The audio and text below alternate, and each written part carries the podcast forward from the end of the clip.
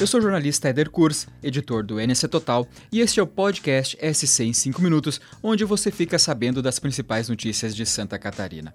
Vamos aos destaques desta quinta-feira, 7 de julho de 2022.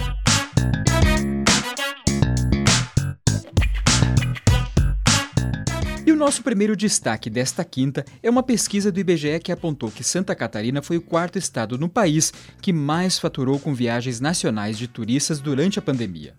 Só em 2021 foram gastos 864 milhões de reais com visitas às cidades catarinenses. O valor representa cerca de 9% do dinheiro que os viajantes que chegaram a dormir em seus destinos, seja por lazer ou por outras razões, fizeram circular em todo o país.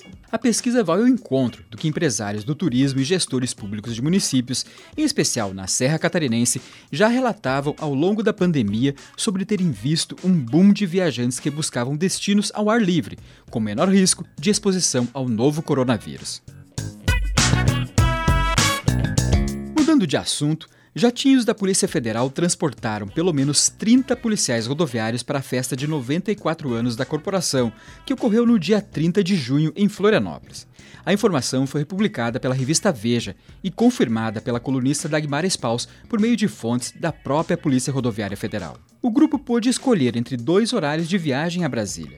O objetivo do Leve Trás foi evitar que o evento, que ocorreu na Universidade Corporativa da Polícia Rodoviária Federal, fosse esvaziado e passasse a impressão de rejeição ao governo federal. Afinal, todos os sindicatos que representam os policiais no país boicotaram a festa em protesto contra o presidente Jair Bolsonaro. E agora duas notícias tristes envolvendo o trânsito. A primeira é de um acidente grave entre um carro e um caminhão no fim da manhã desta quinta na BR-470, em Ilhota.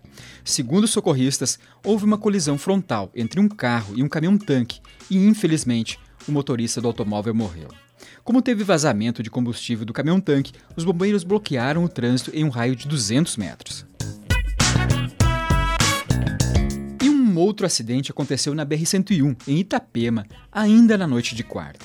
A influenciadora digital de Itajaí, Desirê Almeida, de 21 anos, também não resistiu aos ferimentos e morreu.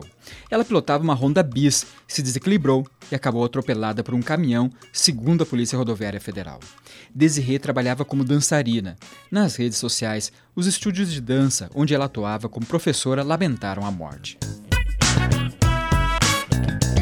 E para fechar o nosso resumo de hoje, Blumenau voltou a ser assunto no país por causa da Mega Sena. Uma aposta simples, feita em uma lotérica da cidade, faturou sozinha mais de 51 milhões de reais.